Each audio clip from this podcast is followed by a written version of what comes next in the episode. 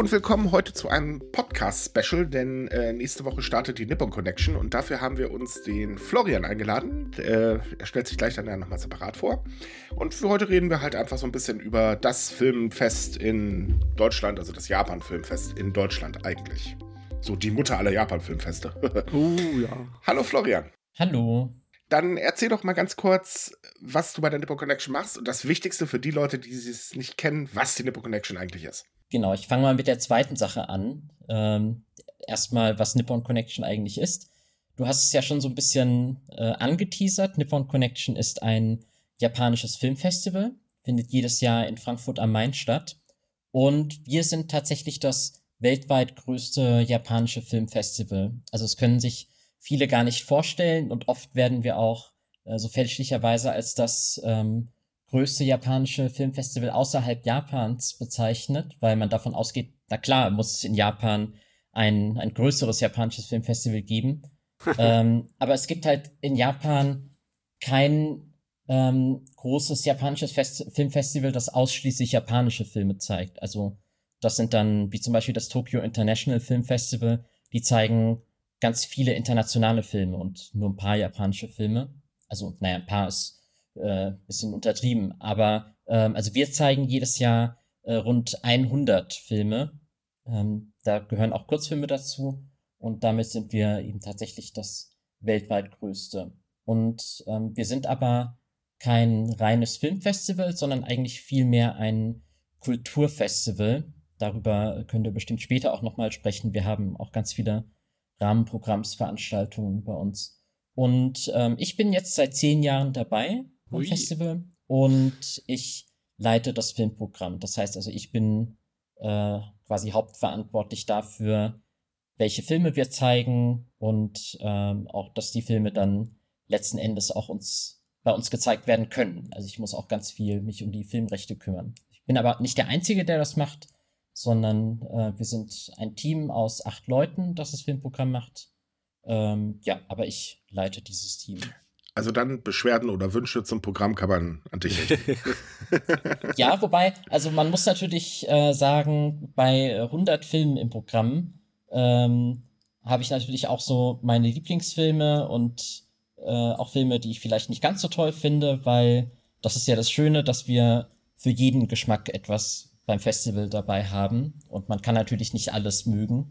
Ähm, genau, also das ist uns tatsächlich ganz wichtig, dass wir wirklich alle Facetten des japanischen Kinos abbilden und jetzt nicht zum Beispiel nur Actionfilme zeigen. Ja, dann verrat uns doch gleich mal deinen Lieblingsfilm dieses Jahr. ja, das ist, das ist gar nicht so einfach. Ähm, das sagst du jedes so Jahr. ja. ähm, also es gibt einen Film, den ich sehr mag, äh, den hatte ich letztes Jahr in Tokio gesehen. Also da war ich zum ersten Mal seit drei Jahren wieder, nachdem Japan sich dann wieder geöffnet hat. Da gehen wir normalerweise jedes Jahr auf das Tokyo International Film Festival, um dort nach neuen Filmen zu schauen und aber auch ganz viele Kontakte ähm, zu treffen. Und dort hatte der Film Egoist seine Weltpremiere. Ähm, das ist ein queeres Liebesdrama also eine Liebesgeschichte zwischen zwei Männern und das ist wirklich sehr, sehr einfühlsam erzählt mit ganz tollen Hauptdarstellern. Und ähm, was mir so gut gefallen hat an dem Film war, ähm, gerade bei ähm, so queeren Stoffen aus Japan wird das eben ähm, so ein bisschen pro äh, problematisiert. Also da geht es dann irgendwie um ganz schweres Coming Out und dass die Familie damit nicht umgehen kann.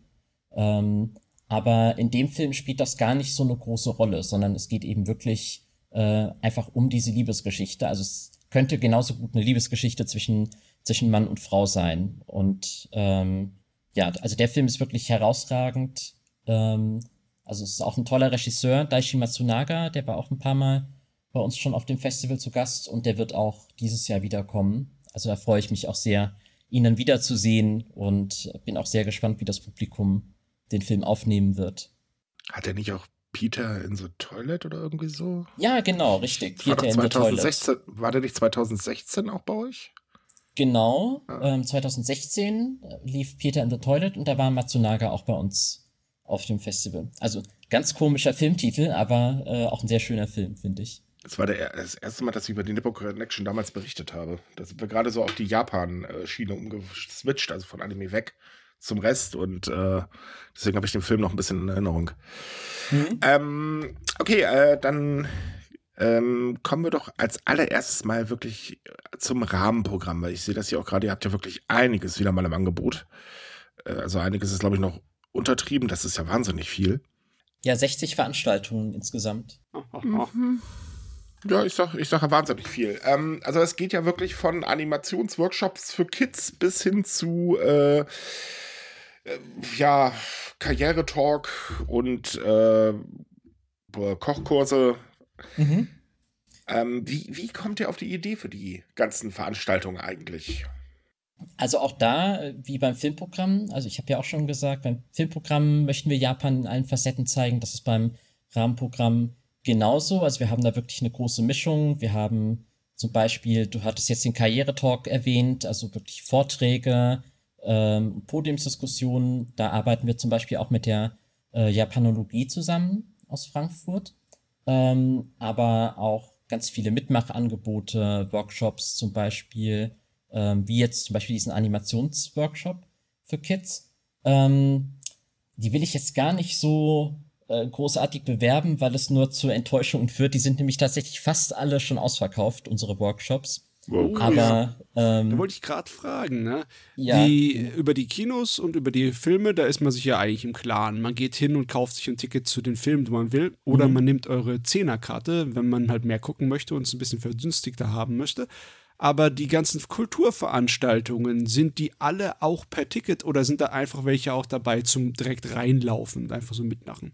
Ja, äh, guter Hinweis. Also man kann tatsächlich, wenn man ähm, gar kein Geld ausgeben möchte, kann man auch einfach so zu uns ähm, zum Festival kommen. Und es gibt tatsächlich einige kostenlose Angebote auch bei uns.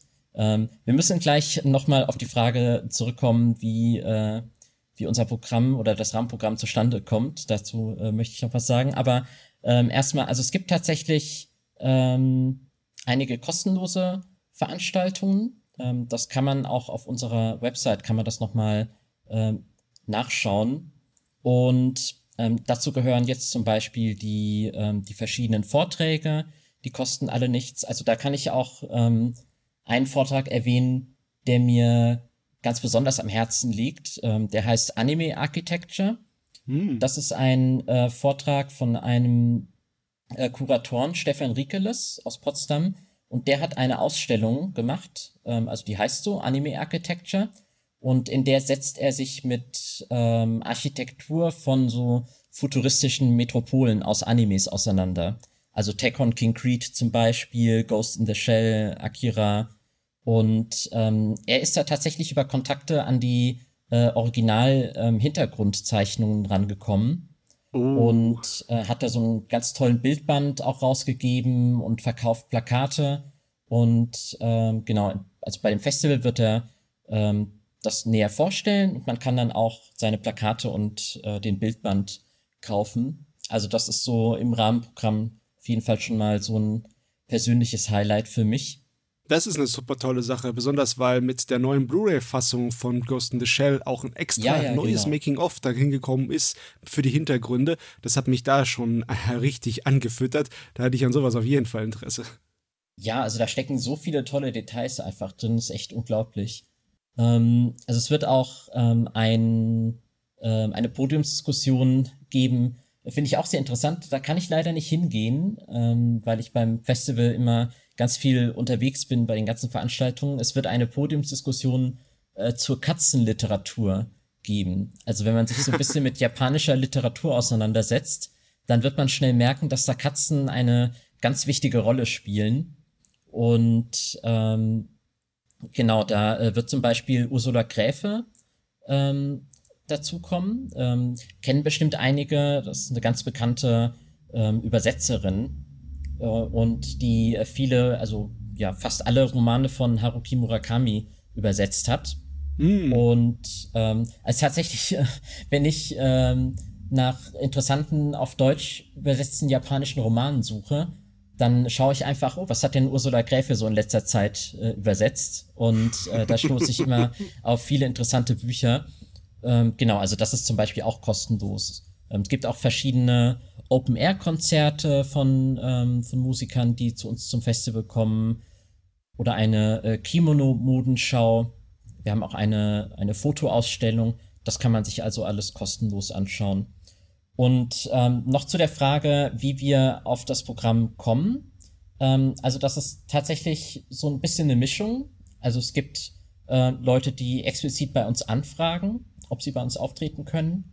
Ähm, zum Beispiel verschiedene Bands. Ähm, vieles kommt aber auch über, äh, über Kontakte zustande. Äh, da wurde uns jetzt zum Beispiel über einen, äh, über einen Freund des Festivals, der also ganz lang schon zu Nippon Connection geht, wurde uns ein japanischer Jodler vermittelt. Takeo Ui. Ishii heißt der. Äh, der wohnt schon ganz lange in Japan, also, äh, in Deutschland, sorry, der wohnt schon ganz lange in Deutschland, ist aus Japan hierher gekommen, weil er äh, schon immer vom Jodeln fasziniert war und äh, ist früher ist er immer in so Volksmusiksendungen aufgetreten und ähm, hat jetzt quasi noch mal so ein zweites Karrierehoch weil ähm, er quasi durch YouTube jetzt nochmal bekannter wurde. Ist schon mittlerweile weit über 70, soweit ich weiß, hat auch schon Enkelkinder und ähm, genau, der wird bei uns eine Jodel-Performance machen in Lederhosen-Outfit. Also äh, wird bestimmt auch sehr interessant. Ähm, ja, und manches recherchieren wir aber auch einfach. Also wir haben tatsächlich eine, eine lange Liste an potenziellen Veranstaltungen, also mehr als wir ähm, eigentlich umsetzen können in einer Festivalausgabe.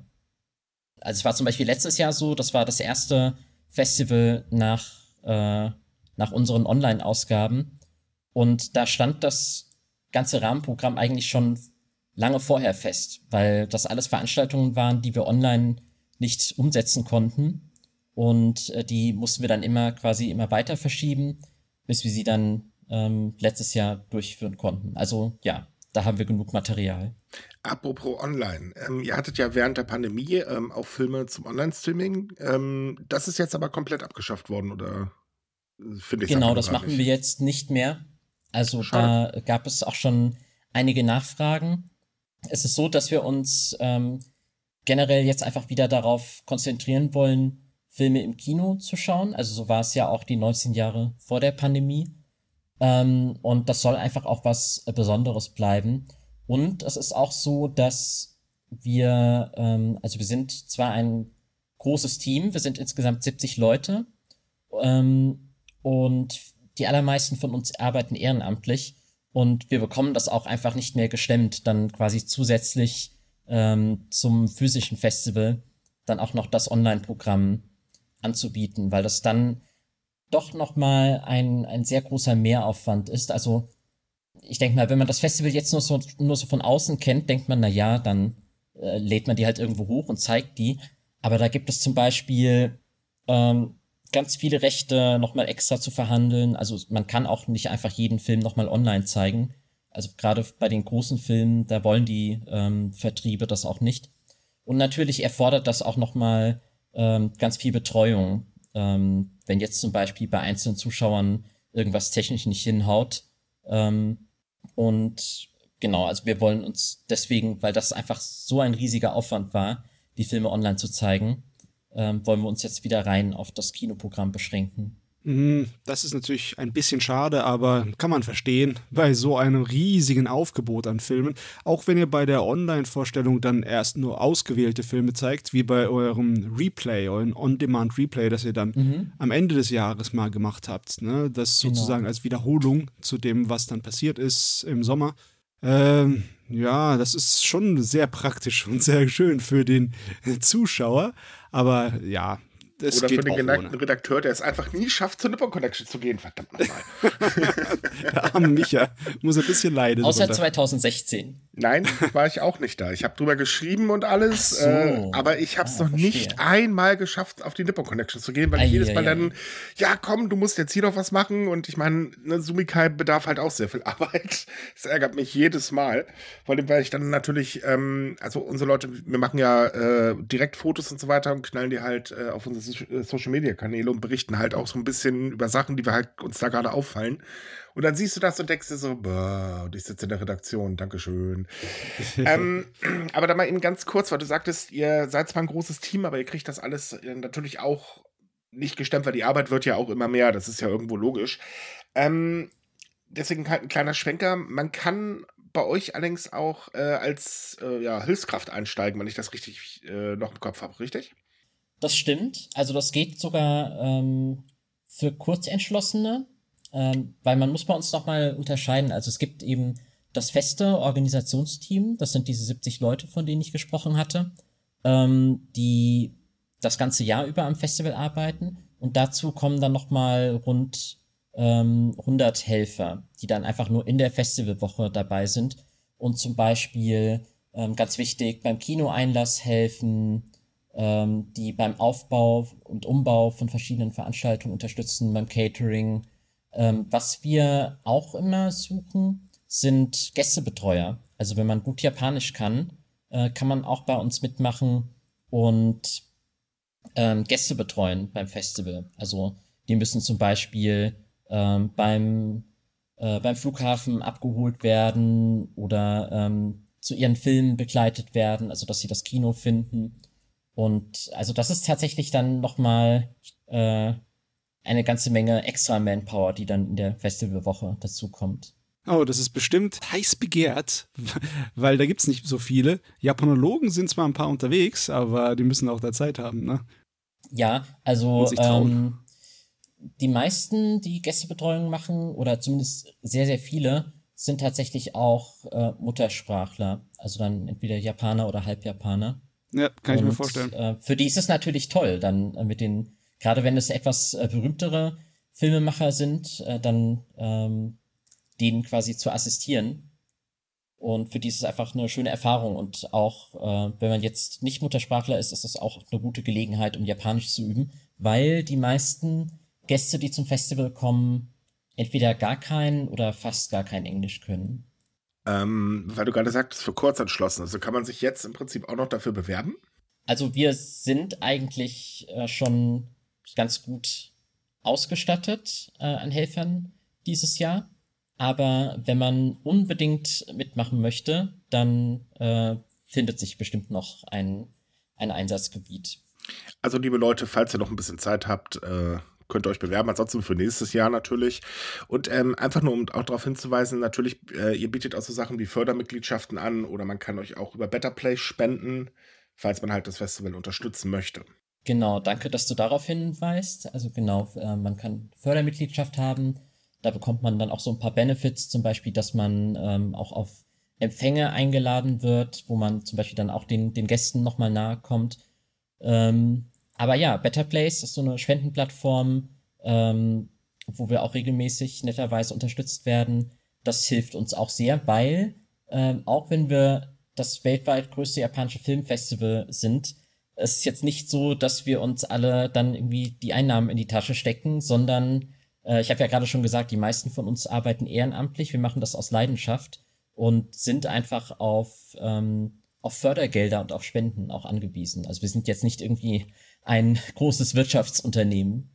Also, liebe Leute, bis zum Spendenziel von 13.166 Euro fehlt noch ein ganz klein wenig was, deswegen geht spenden.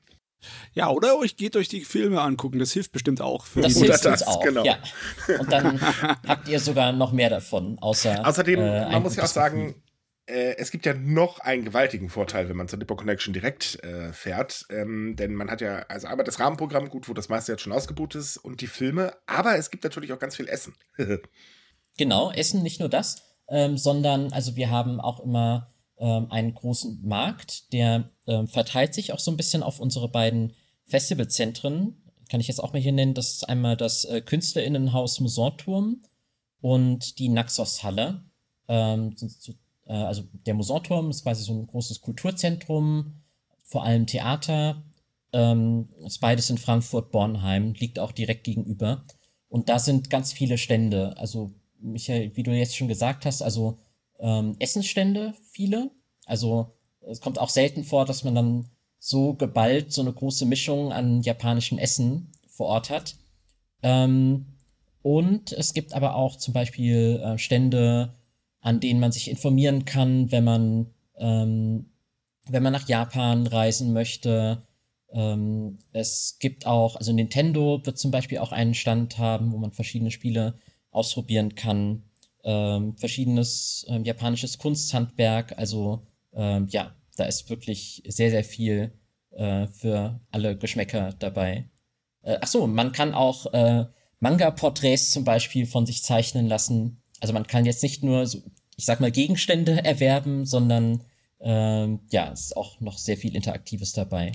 Also genau genommen kann man sagen, so ein einmal Japan komplett erleben.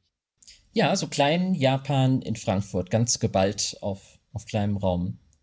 Also es ist wirklich wie so eine kleine Japan-Oase für, für sechs Tage. Und das ist tatsächlich etwas, was bei uns auch immer hervorgehoben wird bei uns. Das ist eben diese, diese Atmosphäre bei uns. Ähm, also äh, bei vielen Filmfestivals ist es eben so, äh, die zeigen einfach Filme und das war's. Die sind dann im Kino, wird vielleicht ein bisschen dekoriert. Ähm, also ist ja auch total äh, in Ordnung. Ähm, aber wir wollen dann eben wirklich auch so Japan nach Frankfurt bringen. Man muss dazu noch eine Sache erwähnen, jetzt mal speziell für die Familien, denn ähm, ihr habt ja mit Nippon Kids auch ein unheimlich großes Angebot für Kinder speziell. Genau, das stimmt. Also ich sehe hier zum Beispiel eine Lesung äh, oder mehrere Lesungen, gut Workshops natürlich, ähm, auch äh, bestimmte Anime-Filme zum Beispiel, ähm, Future Boy Conan ist äh, dabei und äh, noch so ein paar andere. Also ja, genau. ist ein reichhaltiges Angebot. Vor allem auch ein Mitmachangebot. Das äh, Wasser-Jojos, unheimlich genial. ja, genau. Ähm, also wie du schon sagtest, verschiedene Workshops, die sind aber tatsächlich, glaube ich, schon alle ausverkauft. Ja, aber äh, für, die, für die Filme gibt es noch Tickets. Also wir zeigen ähm, sogar drei Filme diesmal für Kinder. Normalerweise haben wir immer nur einen Kinderfilm. Ähm, du hattest jetzt schon Future Boy, Con äh, Future Boy Conan erwähnt. Ähm, auch was ganz Besonderes, das ist nämlich die erste Regiearbeit von Hayao Miyazaki. Äh, kennen gar nicht so viele. Das äh, ist eine Fernsehserie aus den 70ern. Und die wurde jetzt zum ersten Mal deutsch synchronisiert und ähm, auch untertitelt. Und wir zeigen beides. Also wir zeigen einmal die ersten drei Folgen in deutscher Synchro und einmal die ersten drei Folgen mit deutschen Untertiteln.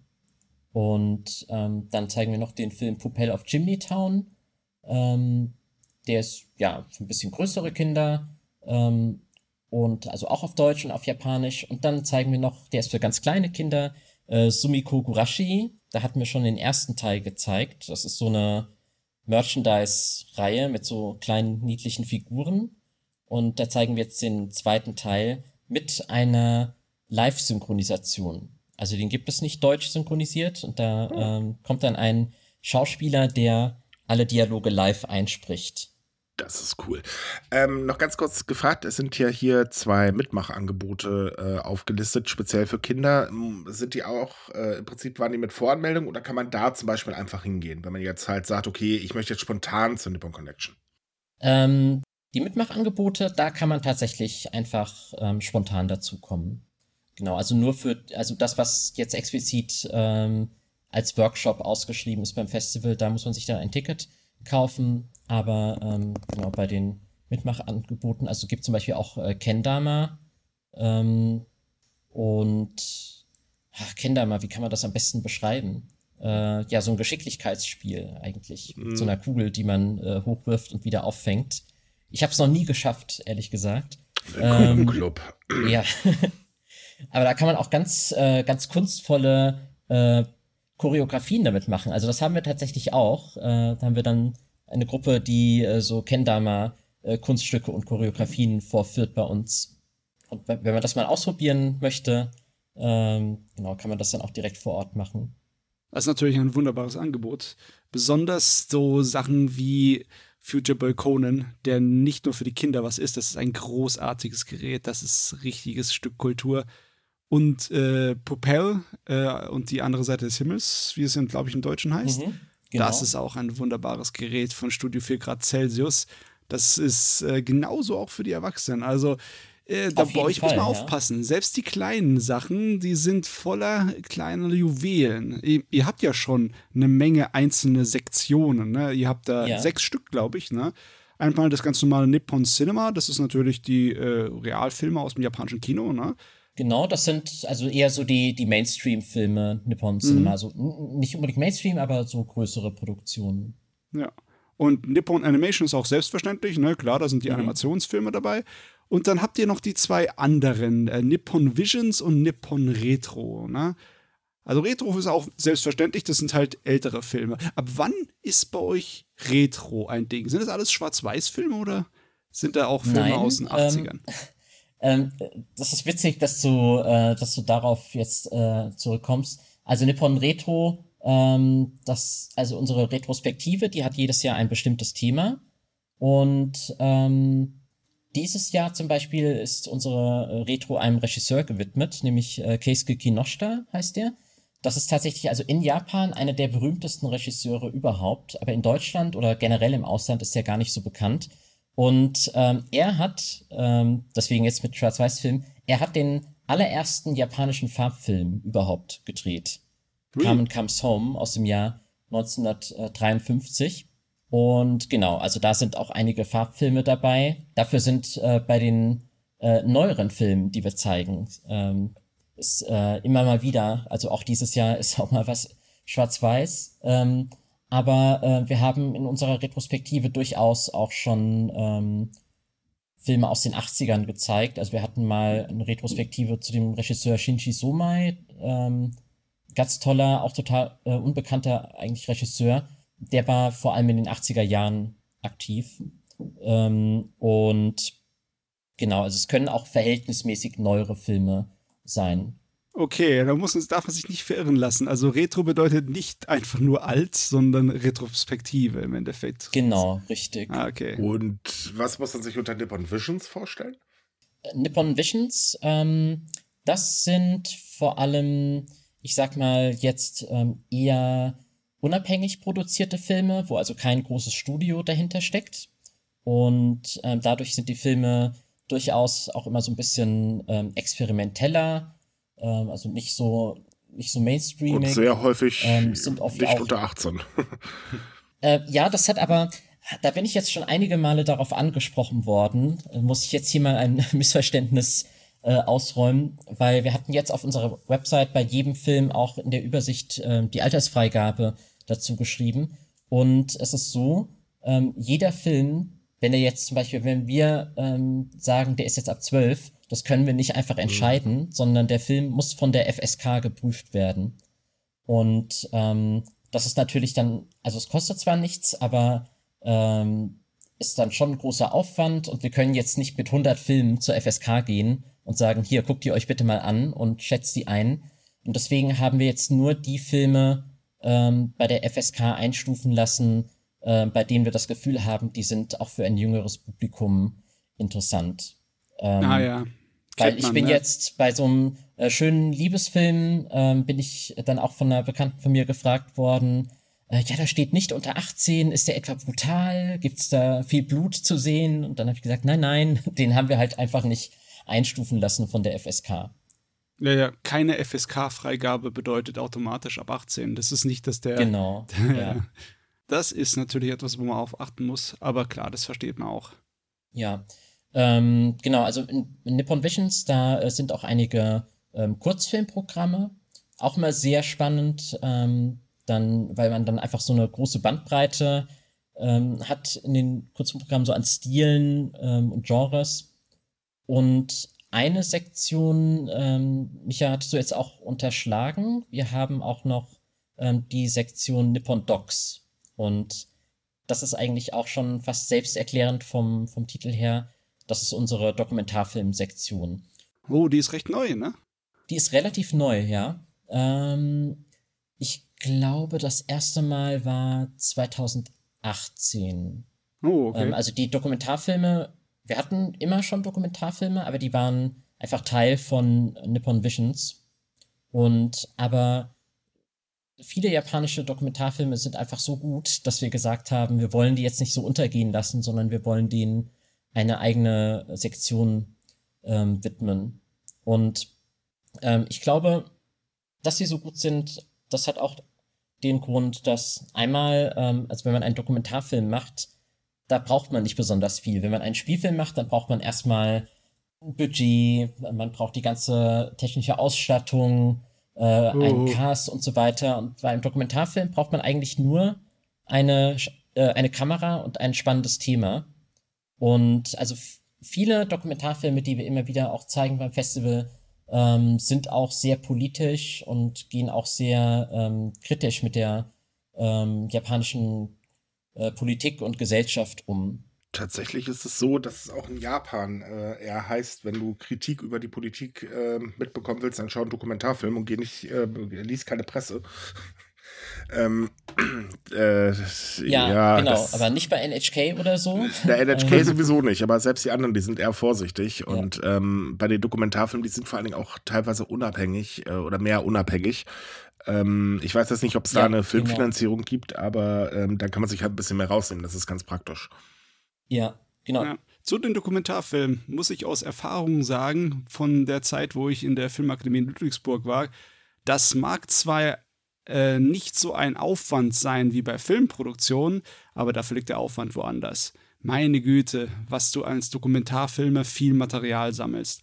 Das, das ist locker, ja. locker ja. ein Faktor 10 von dem, was ein Spielfilm mhm. füllt. Mhm. Also so ein durchschnittlicher Dokumentarfilm, wo ich da betreut habe in der Schule, der hat dann mindestens 200 Stunden Rohmaterial gehabt, mhm. aus dem ja. dann ein einstündiger oder 90-minütiger Film gemacht werden muss. Und das viele, viele Monate an Arbeit ist das. Hier, hier, hier. Naja, man muss halt auch vor allen Dingen auch viel recherchieren. So, aber jetzt haben wir mal die Filme, ja. jetzt haben wir das Nebenprogramm und jetzt kommen wir noch zu einem ganz wichtigen Punkt, der ja eigentlich komplett auch, also ohne den kann man sich den Nippon Connection ja gar nicht vorstellen. Das sind nämlich eure Awards. Ja, die Preise. Mhm. Und da gibt es ja, mhm. ich, ich weiß jetzt nicht, wie neu der ist, aber ihr habt ja jetzt den Nippon Rising Star Award. Ähm, erzähl uns doch mal ein bisschen was drüber. Ja, der ist ganz neu. Ähm, Ach, der ist ganz neu sogar. Äh, vielleicht handle ich mal äh, ganz kurz äh, die anderen Awards ab. Ähm, also es gibt in den äh, Sektionen Nippon Cinema, Visions und Docs gibt es Preise, nämlich je, äh, jeweils einen äh, Publikumspreis. Also man kann dann, wenn man den Film gesehen hat, kann man abstimmen. Ähm, da wird dann in diesen drei Sektionen jeweils ein Preis verliehen. Und in der Sektion Nippon Visions, da gibt es zusätzlich dann auch nochmal einen Jurypreis. Also wir haben eine dreiköpfige Jury und der äh, Daishi Matsunaga, also der Regisseur von Egoist, von ähm, dem ich vorhin erzählt hatte, äh, der wird auch in der Jury sitzen. Ah, und ja, du hattest ihn jetzt schon angesprochen, den Nippon Rising Star Award, der ist ganz neu. Ähm, es ist so, dass wir seit 2015 ähm, immer den sogenannten Nippon Honor Award vergeben haben. Das war also ein Ehrenpreis für, für das Lebenswerk eines, äh, entweder eines Regisseurs oder eines Schauspielers. Und das war für uns natürlich immer eine super Gelegenheit, dann auch mal ähm, richtig berühmte Leute einzuladen. Also, ich sag mal, aus japanischer Sicht berühmte Leute. Also mein absolutes Highlight bislang war äh, Koji Yakusho, ein äh, in Japan sehr berühmter Schauspieler. Äh, der ist jetzt tatsächlich am Samstag, ähm, ist der auch in Cannes auf, äh, ausgezeichnet mhm. worden bei dem Filmfestival. Ähm, äh, der hat den Preis als bester Hauptdarsteller bekommen. Und ähm, genau, in Japan ist der wirklich eine sehr große Nummer. Ist nicht nur Schauspieler, sondern auch äh, Synchronsprecher. Äh, vielleicht kennen einige den Film The Boy and the Beast. Ähm, da hat er das Beast gesprochen. Ähm, also wahnsinnig charismatisch und der hat ähm, den dritten Nippon Honor Award gewonnen und ähm, ja, der ist irgendwie in echt ist er irgendwie noch viel toller als auf der Leinwand. Also es war wirklich ganz toll, dann auch mit ihm mal zu Mittag zu essen. Und ähm, für ihn war es auch toll, mal so ganz locker zu einem Filmfestival zu kommen, ohne äh, ständig von irgendwelchen Fans verfolgt zu werden, weil das kann er in Japan eigentlich nicht machen. Und äh, wir waren dann mit ihm zu Mittagessen und da saß dann zufälligerweise äh, eine Gruppe ähm, mit Japanern am Nebentisch und die haben dann schon die ganze Zeit so rüber geschaut und getuschelt, bis sie dann irgendwann mal äh, so vorsichtig an den Tisch gekommen sind. Ähm, ja, also da hat man schon gemerkt, dass äh, er nochmal so eine ganz andere Hausnummer war als viele andere, die zum Festival kommen. Ähm, also wir hatten auch den Nippon Honor Award vergeben an äh, Shinya Tsukamoto, ähm, Regisseur und Schauspieler. Also Tetsu, The Iron Man, kennen vielleicht einige von ihm. Oh ja. Ähm, Albträume, aber ja. also den haben wir dann auch ähm, ihm zu Ehren nochmal gezeigt. Und ähm, äh, Masatoshi Nagase war jetzt der letzte, auch ein äh, sehr bekannter japanischer Schauspieler, der auch in einigen äh, westlichen Filmen mitgespielt hat. Ähm, ja, jedenfalls ähm, war es so, äh, dass wir, wir waren jetzt Ende letzten Jahres ja wieder in Tokio. Normalerweise, wenn wir in Tokio sind, da schauen wir uns dann schon so ein bisschen um, wem könnten wir als nächstes diesen Preis vergeben. Und ähm, dann ähm, hatten wir einen ähm, guten Freund des Festivals getroffen, Produzent, und der hatte dann die Idee, wie wäre es, wenn wir denn nicht stattdessen einen äh, Preis vergeben für ein junges Talent? Weil wir sind ja eigentlich ein Festival, das ähm, ja das neue japanische Kino ähm, feiert. Und äh, da passt es doch eigentlich viel besser. Also wir wollen eben auch junge Talente fördern. Und da wäre es doch besser, wenn man quasi so einen Rising Star Award verleiht. Und äh, jetzt komme ich endlich mal zum Punkt. Ähm, dieses Jahr geht er an eine junge Schauspielerin, die auch hier in Deutschland ähm, viele äh, Kinobesucher, glaube ich, schon begeistert hat, nämlich Toko Miura. Und ähm, sie ist hier in Deutschland bekannt vor allem als Hauptdarstellerin von Drive My Car. Und ähm, wenn man Animes mag, hat man sie vielleicht auch schon gehört, nämlich in Weathering with You von Makoto Shinkai. Mhm. Da ist sie als Sängerin zu hören in zwei Stücken. Also ähm, das war so das erste Mal, dass, ähm, dass ich quasi von ihr etwas gehört habe im wahrsten Sinne des Wortes. Ähm, ja, aber ganz tolle eigene Schauspielerin, die, ähm, die jeder Rolle sowas ganz Eigenes verleiht, ähm, die ja auch so eine unnachahmliche, so ein bisschen lakonische Art hat. Und ähm, also eine Kollegin von mir, die die Gästebetreuung macht bei uns beim Festival, die durfte sie auch schon treffen und meinte, das ist wirklich eine ganz tolle, umgängliche Person. Also ich bin sehr auf sie gespannt. Und äh, wir werden dann insgesamt vier Filme zeigen mit ihr. Ui. Und äh, darunter auch Drive My Car. Und sie ist dann auch immer bei den Filmen äh, im Anschluss dabei und macht dann ein äh, Publikumsgespräch. Ja, das ist ja wunderbar. Das hattet ihr zum letzten Mal 2002, wo ihr einmal einen Newcomer Award vergeben habt, nicht wahr? Genau, ja. Ui, das Den ist lange her. damals nur einmal, ja darf man echt nicht vergessen, dass Nipple Connection schon lange unterwegs ist, seit den 2000ern. Ich glaube, 2000 genau. war die erste, ne? Genau, 2000. Ähm, In Deutschland seid ihr auch damit bei den ersten großen Messen, die Japan bezogen sind, dabei gewesen, ne? Ja, das fiel tatsächlich, also Nippon Connection äh, fiel so ein bisschen mit dem großen Japan-Boom zusammen. Also das ist auch so ungefähr die Zeit gewesen, in der ich angefangen habe, mich für japanische Kultur zu interessieren. Ähm, ich habe so angefangen Ende der 90er. Da war ich noch im Grundschulalter. Ähm, und da äh, gab es noch nicht viel. Also deswegen beneide ich die so ein bisschen, ähm, die jetzt quasi so im jungen Alter Manga- und Anime-Fans sind, weil es da viel mehr Möglichkeiten gab, äh, weil es jetzt viel mehr Möglichkeiten gibt, sich mit anderen Fans zu vernetzen. Ja, aber damals hat man dafür oh, die Szene ja. aufwachsen gesehen. Und es gab echt tolle Sachen. Nur, nur um jetzt mal für uns ja. alte Leute die Stange zu halten, ne? Ich meine, es war schon was anderes, die ersten Messen, die eine riesen Annahmsammlung aus Importen mhm. waren, aus Japan, aus Frankreich, aus Italien, aus Spanien. Heutzutage ist ja die deutsche Industrie so stark und kräftig und gesund, mhm. dass man das nicht mehr hat. Das ist das Einzige, was ich mal an Messen vermisse. Weißt du, riesige Ramsch- Läden voll mit allem möglichen Zeugs aus ganz Europa und Japan importiert. aber ja, äh, aber trotzdem, ähm, das Angebot ist der Wahnsinn, das man heute haben kann. Wie die Nippon Connection über die Jahre gewachsen ist, das äh, ist auch ein, eine Story, die man erzählen kann. Japan hat sich halt gemausert, ne? Ja, ja. Hast du zum Beispiel irgendwelche lustigen Geschichten aus der Vergangenheit? Nicht nur die, die wunderbaren Gäste, die gekommen sind, sondern auch andere Sachen?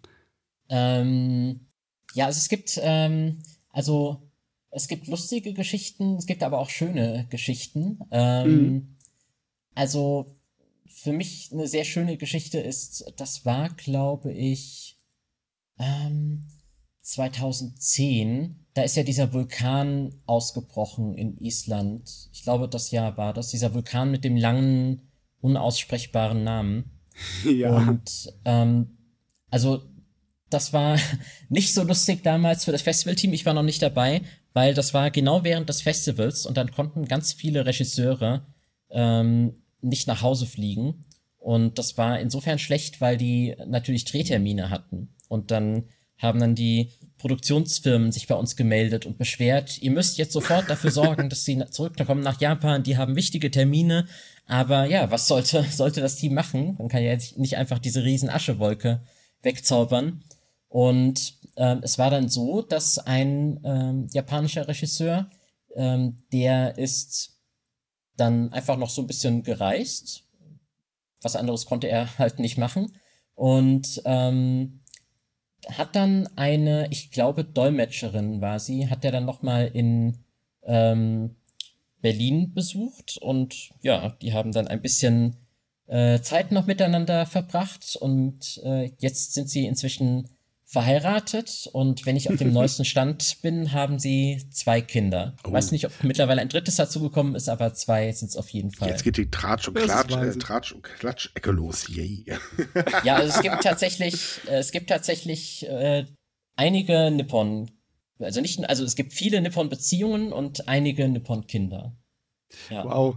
Wow. So. Ich kann mich noch erinnern äh, daran. Ich war da auch zum ersten Mal in Japan 2010 und wir wurden auch erwischt vom Vulkan bei unserer Rückreise. Der Wahnsinn. Hm. Ja, ähm, also ihr habt ja einiges zugelegt, nicht nur im Programm, sondern wir waren ja bei den Preisen. Ne? Da ist ja einiges dazugekommen im Laufe der Jahre. Äh, einige Sachen äh, haben es auch nicht lange äh, überlebt. Ich glaube, euer Nippon Digital Award, der wurde nicht weitergemacht, oder? Ähm, das hat einen ganz einfachen Grund. Ähm, also äh, Nippon Digital, ähm, so hieß die Sektion Nippon Visions früher. ah, ähm, so, also, okay, okay. Ähm, weil, also es wurde Nippon Digital genannt, weil das quasi digitale Produktionen waren, also quasi damals in grauer Vorzeit waren halt die äh, Big-Budget-Produktionen noch auf analogen Filmmaterial gedreht und äh, ja, die ja. Low-Budget-Filme, die waren dann halt digital und deswegen hieß die Sektion so. Und der ist halt einfach umbenannt worden in Nippon Visions Award. Ah, alles klar. Ja. Hast dich aber gut ja. eingelesen. Ja. Ach ja, Gott, äh, Wikipedia hilft einem. Ja. Außerdem ist es schon unsere zweite Podcast-Aufnahme zusammen, oder irre ich mich da gerade? Das ist so. Ja, ja. Es, ist aber so ein gutes Gedächtnis habe ich auch wieder nicht. Mann, hörst du unseren eigenen Podcast nicht? Mensch, Mensch, Mensch, Mensch. Ui, ich mach mit. Das reicht. ja, stimmt. Auf jeden Fall, was ich auch hier sehe, wenn mich Wikipedia nicht anschwärzt, ist, dass bei euren Preisen ihr nur einen Preis habt, den Nippon Cinema Award, für alles, was die Bereiche Animation und Realfilm abdeckt. Ihr habt zwar das bei den Vorstellungen in einzelnen Sektionen, aber bei den Preisen da behandelt ihr sie als gleichwertige. Habe ich das so richtig verstanden? Mm, da bin ich mir jetzt nicht sicher, was du meinst. Ähm, ich kann, ah, ich glaube, ich weiß, was du meinst. Vielleicht, weil ich glaube, es war, also es waren einige Animationsfilme, die den Nippon Cinema Award gewonnen haben. Vielleicht spielst du darauf ja. an. Arietti zum Beispiel von Studio Ghibli. Ein Animationspreis äh, habt ihr laut Wikipedia zumindest nicht. Genau, es gibt keinen Animationspreis. Ich hatte ja die Preise mhm. vorhin aufgezählt. Ähm, es war so, dass ähm, die Sektion Nippon Animation, die gibt es auch noch nicht so lange. Ich mhm. glaube seit 2013. Das war, ähm, also mein erstes Festival war 2014. Ich glaube, kurz davor kam dann die Sektion Nippon Animation. Und äh, in den Jahren davor war es so, dass ähm, meistens die Animationsfilme, die dann in der Sektion, die liefen dann in der Regel automatisch in der Sektion Nippon Cinema, mhm. ähm, die schnitten beim äh, Publikumsrating besonders gut ab. Und deswegen dachte man dann, naja, das ist ein bisschen unfair, wenn jetzt äh, immer die Animationsfilme den Nippon Cinema Award gewinnen. Ja. Und ähm, vor allem, weil der äh, Nippon Cinema Award, das ist äh, ein äh, Geldpreis ist kein besonders oh, okay. hoher. Wir können leider nicht mit riesigen Unsummen um uns schmeißen. Aber ähm, wenn halt irgendwie Studio Ghibli dann äh, 2000 Euro gewinnt bei Nippon Connection, äh, dann ist das Geld vielleicht bei einem jetzt nicht ganz so großen japanischen Filmstudio ein bisschen, äh, also das äh, Realfilme macht, ist das Geld vielleicht ein bisschen besser aufgehoben. Und ja, ja, deswegen ja. Äh, haben die Animationsfilme ihre eigene Sektion, aber dort gibt es keinen Preis. Also wenn hier jemand zuhört und einen Animationsfilmpreis stiften möchte, dann uh. könnt ihr euch natürlich gerne bei uns melden. Ich glaube, ich muss mich mit unseren Jungs unterhalten. ähm, kommen wir jetzt aber mal zum Allerwichtigsten und das ist der Ticketverkauf. Denn ähm, Vorbestellen ist ja, wenn der, äh, oder beziehungsweise ähm, Vorverkauf ist ja im Prinzip eigentlich gar nicht mehr möglich, wenn wir hier den ähm, Podcast veröffentlichen. Ähm, welche Möglichkeiten hat man denn noch zu, äh, zu euch zu kommen und äh, was kostet überhaupt eigentlich ein Ticket, beziehungsweise was sind die Bedingungen? Ja, ähm, es ist so, dass man kann also das ganze Festival über kann man auch immer noch ähm, Festivals online kaufen über unsere Website nipponconnection.com ähm, und man kann aber auch bei uns vor Ort beim Festival Tickets kaufen. Ähm, also wir haben äh, sowohl im äh, Musanturm als auch in der Naxos-Halle gibt es die Möglichkeit dann einfach vor Ort äh, Tickets zu erwerben. Entschuldige, wenn ich ganz kurz ähm, dazwischen ähm, gehe. Eine ganz wichtige Information, weil ich das hier gerade sehe. Die Kartenzahlung ist allerdings nur eingeschränkt möglich. Das sollte man vielleicht auch noch erwähnen. Ähm, ui, jetzt ja, also, äh, ähm, überrumpelst du mich aber ein bisschen, ähm, weil ich äh, mit Nein, ähm, also ums, ums ganz dem, dem Ticketverkauf nicht so viel ums ganz, zu tun habe. Äh, ums ganz kurz, ähm, was er hier schreibt auf der Webseite, ist nämlich, dass die Kartenzahlung äh, nur an Kassen im Künstlerinnenhaus äh, Moseturm und Produktionshaus Naxos und äh, DFF, Deutsches äh, Filminstitut und Filmmuseum möglich ah, ist. Ja, ja, ja, okay. Ansonsten, jetzt, jetzt, jetzt weiß ich, was du meinst. Ja, ansonsten ja, nur Bargeldzahlung. dazu kann ich noch was sagen. Falls, falls so jemand kommt wie ich, ich lege halt Wert auf nur Kartenzahlung tatsächlich. Ja. Ja, also ähm, genau, ich habe ja gesagt, wir haben Ticketstände im Musorturm und Naxos, ähm, wo man dann eben ähm, Tickets vor Ort kaufen kann, auch mit Karte bezahlen kann. Es ist so, wir haben noch ähm, zwei ähm, weitere Spielstätten, nämlich das Eldorado Arthouse Kino und das Malsehen Kino. Da haben wir keine richtigen Ticketschalter. Da kann man ähm, vor Ort, kurz vor der jeweiligen Vorstellung, da kommt dann jemand von unserem Ticket-Team mit so einer Handkasse und äh, verkauft halt die wenigen Tickets, die noch übrig geblieben sind. Ähm, aber immer nur für den Film, der jetzt gleich läuft. Äh, also da kann man mhm. jetzt nicht hingehen und sagen, ich hätte gern jetzt noch ein Ticket für übermorgen oder so. Ähm, da kommt ihr besser äh, eben wirklich an unser Festivalzentrum. Ja. Ähm, genau, aber du hattest auch noch nach den Ticketpreisen genau. gefragt. Ähm, also wir halten die Ticketpreise so moderat wie möglich. Also langsam eskalieren die ja wirklich ganz schön in, äh, vor allem so in großen Blockbuster-Kinos. Ähm, also eine, ein Kinoticket kostet 9,50 Euro, ähm, ermäßigt, also zum Beispiel für Studierende, Auszubildende, ähm, Bundesfreiwilligendienstleistende und so weiter, ähm, kostet es 7,50 Euro. Man kann online auch eine Zehnerkarte ähm, kaufen ähm, für 85 Euro oder ermäßigt für 65 Euro. Das heißt, da spart man dann also äh, quasi 1 Euro äh, pro Ticket, wenn man direkt ähm, 10 auf einmal kauft. Und das ist auch schon gut genutzt worden. Also wir haben da ein Kontingent. Ähm, also man kann jetzt nicht unbegrenzt 10er-Karten verkaufen und das wurde äh, schon ganz gut ausgeschöpft. Und das geht aber nur online, die 10er-Karten. Ich glaube, die Zehnerkarten haben, wenn ich mich richtig erinnere, auch noch eine leichte Einschränkung. Man kann nicht alles, nicht jede Sparte mit den Zehnerkarten besuchen, oder? Ja. Das? Ähm, das gilt äh, einmal für das äh, Nippon Filmfrühstück. Also, das ist ähm, eine Veranstaltung des Rahmenprogramms. Ähm, das kostet ein bisschen mehr, ähm, nämlich äh, 28 Euro weil äh, das ist quasi ein großes Film, äh, ein großes Frühstücksbuffet, an dem man sich bedienen darf. Und dazu wird dann ein Film gezeigt. Mhm. Und deswegen kann man jetzt halt nicht irgendwie äh, für, ich sag mal, wenn man eine ermäßigte Karte hat, für 6,50 Euro sich dann dafür ein Ticket holen. Und ähm, die Filme der Retrospektive und äh, dann noch ein ähm, Dokumentarfilm über Ryuichi Sakamoto, ähm, die werden alle im äh, Kino des Deutschen Filmmuseums und Filminstituts gezeigt. Und die haben einfach ihr eigenes Ticketsystem. Also die verkaufen die Tickets selbst. Das läuft also ah, nicht okay. über uns. Und die kann man auch nicht über unseren Online-Shop ähm, kaufen, sondern nur über den ähm, Online-Shop des äh, Filminstituts. Ah, gut zu wissen. Hat also ganz pragmatische Gründe. Nicht, dass wir das den Leuten nicht gönnen, sondern äh, ja, hat einfach technische Gründe. So, und dann jetzt noch natürlich ganz wichtig, von wann bis wann findet die Nippo Connection genau statt? Ah, hat bisher niemand erwähnt, ja. Ich, glaube ehrlich gesagt nicht. Aber haben bestimmt ganz viele, ganz viele schon abgeschaltet. Ja. Ähm, aber ja, ihr könnt es ja in eurem Beschreibungstext auch nochmal reinschreiben. Das äh, vom 6. bis 11. Juni ist also gar nicht mehr lange hin. Und ähm, genau, wir hatten es zwar schon mal erwähnt, aber ich sag's nochmal in Frankfurt am Main. Eben. Und spontan vorbeikommen oder zu sagen, hey, jetzt ist mal Wochenende, jetzt haben, wollen wir was Tolles unternehmen. Das lohnt sich auf jeden Fall.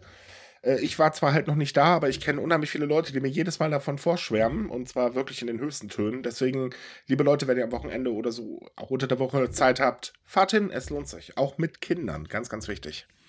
Ja, mit Kindern und vielleicht auch einfach mal überraschen lassen. Also es gibt auch viele, die kommen dann spontan, äh, spontan zum Festival und sehen, ach, der Film, den ich eigentlich gucken wollte, der ist jetzt schon ausverkauft, aber es läuft jetzt hier noch dieser Film. Ähm, dann geht man da spontan rein und ähm, sieht dann vielleicht einen Film, den man so sich gar nicht angeschaut hätte, der einen aber total überrascht.